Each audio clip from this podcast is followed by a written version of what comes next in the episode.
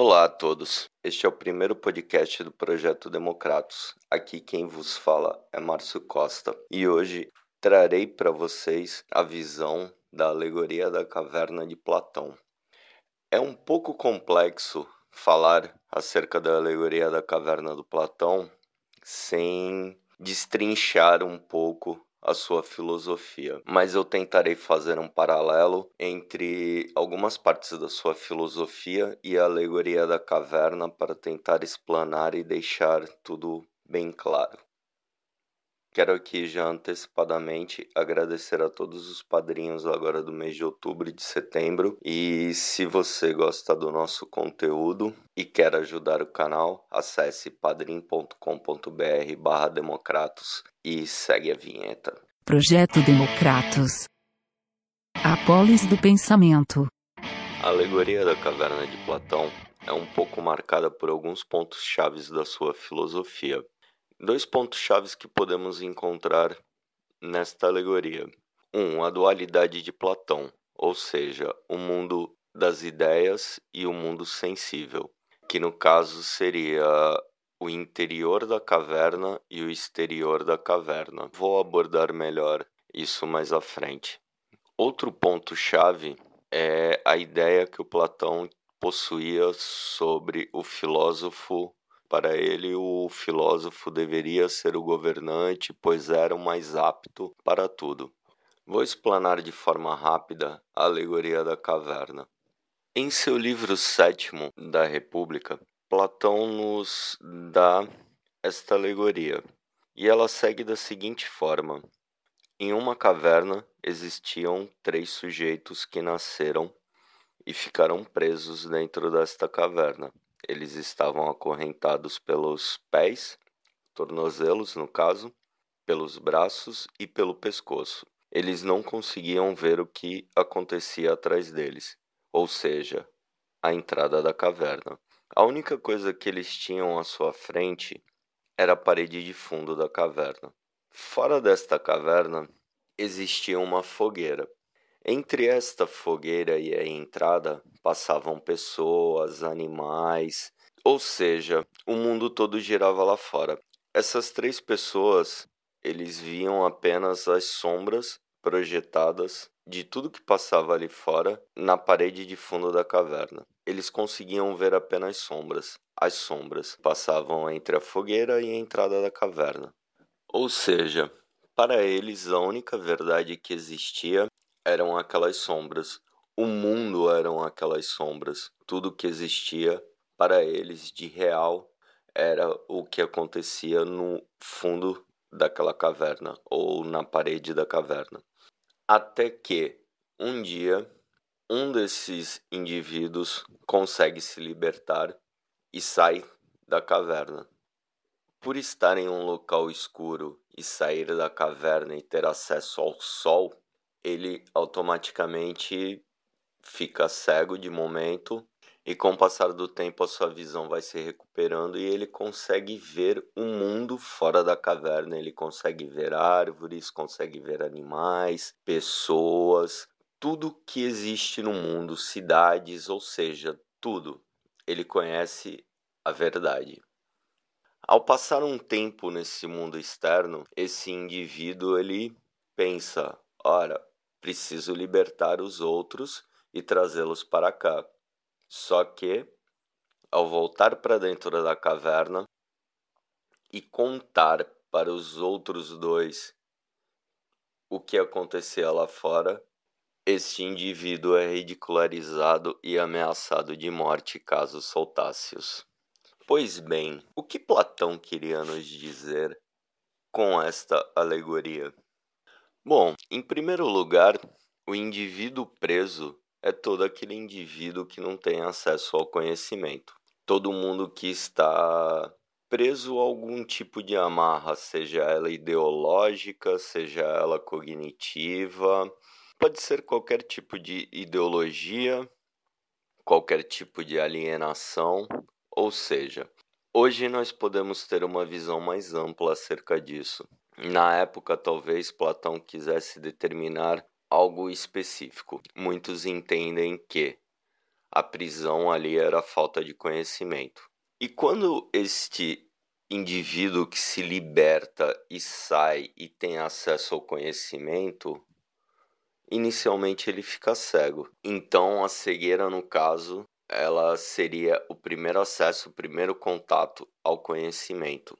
Logo que a visão do indivíduo se acostuma à luz, que o sol, no caso, que é o que faz cegar o indivíduo, justamente o sol é o conhecimento, o sol e o mundo são o conhecimento e fazem parte do conhecimento e de toda a verdade que o indivíduo pode alcançar esse sujeito ele fica inebriado com milhares de coisas que ele vê e que nunca ele poderia ter imaginado ao viver anos ou décadas apenas visualizando sombras e a parede de uma caverna. Então esse indivíduo fica inebriado, extasiado e ele quer conhecer, quer aprender, quer continuar ali. Tanto que ele resolve voltar para a caverna e levar seus companheiros ao conhecimento. Mas, ao chegar lá e contar a verdade para os seus companheiros, além de ser ridicularizado, desacreditado, ele é ameaçado. Ou seja, aquelas pessoas que estavam ali não tinham a mínima ideia e tinham medo de mudar.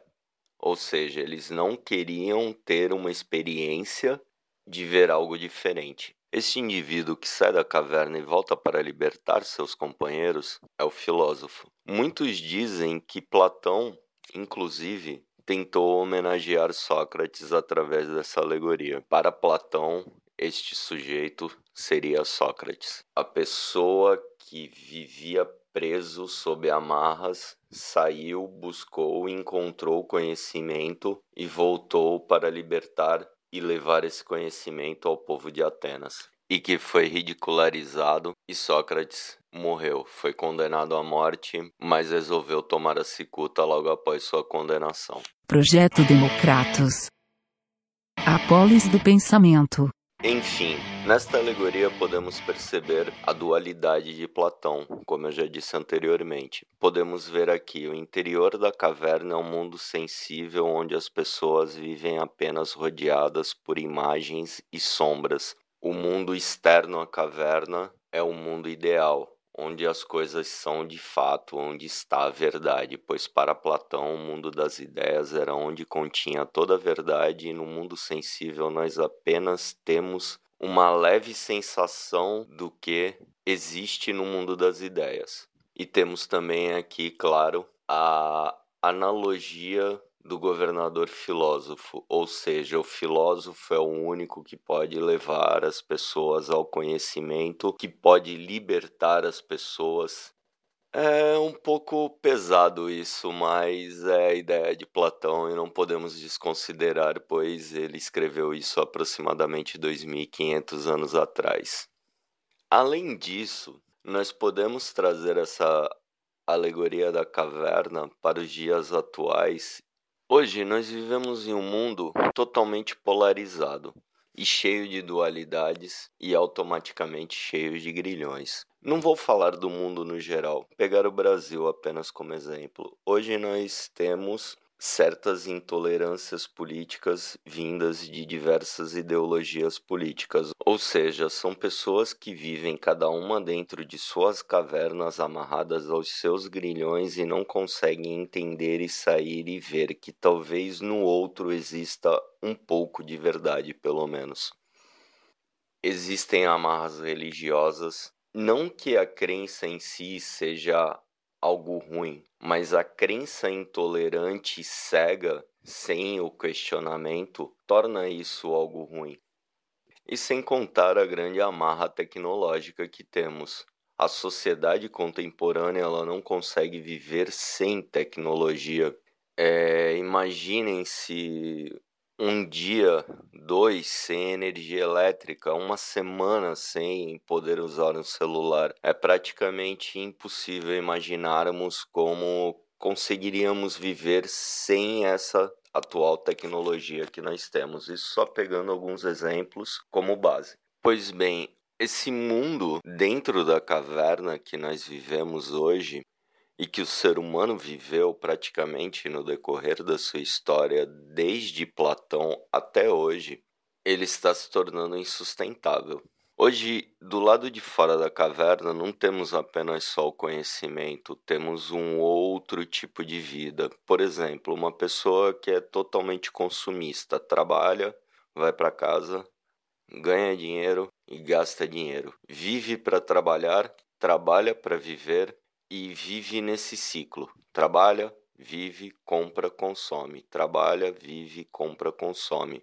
Ou seja, essa pessoa está totalmente agrilhoada, muitas vezes a pessoa só consegue ver o dinheiro, só entender as coisas através de um valor monetário, não consegue perceber que à sua volta existe a natureza, que à sua volta existem animais, que à sua volta existe uma família, que existem coisas nesse mundo que não se compram com dinheiro e que não podem ser mensuradas através de um valor monetário. Portanto, como disse, são diversas cavernas, mas essas cavernas elas são totalmente subjetivas, ou seja, cada pessoa escolhe a qual caverna quer estar inserida. Todo mundo está inserido dentro de uma caverna. E em determinado momento nós precisamos nos libertar desta caverna e acabamos partindo para uma outra caverna. Pois, mesmo que adquiramos algum tipo de conhecimento novo acerca de algum outro fator que não possuíamos, nós acabamos automaticamente caindo dentro de outra caverna. A atual sociedade, o atual modelo social nos induz a estarmos dentro de uma caverna, seja uma caverna, seja uma caverna com os amigos do bar, seja uma caverna acadêmica, seja uma caverna familiar, seja uma caverna laboral, enfim, nós estamos inseridos de alguma forma dentro de algum lugar ao qual não conseguimos nos libertar. Ou que, pelo comodismo, por ali ser um lugar talvez seguro, nós acabamos não querendo nos libertarmos daquela caverna e saindo para conhecer um mundo novo. Por muitas vezes as pessoas que tentam nos tirar daquela realidade acabam sendo achincalhadas, ridicularizadas por nós, pelo simples fato de querer nos mostrar um mundo novo.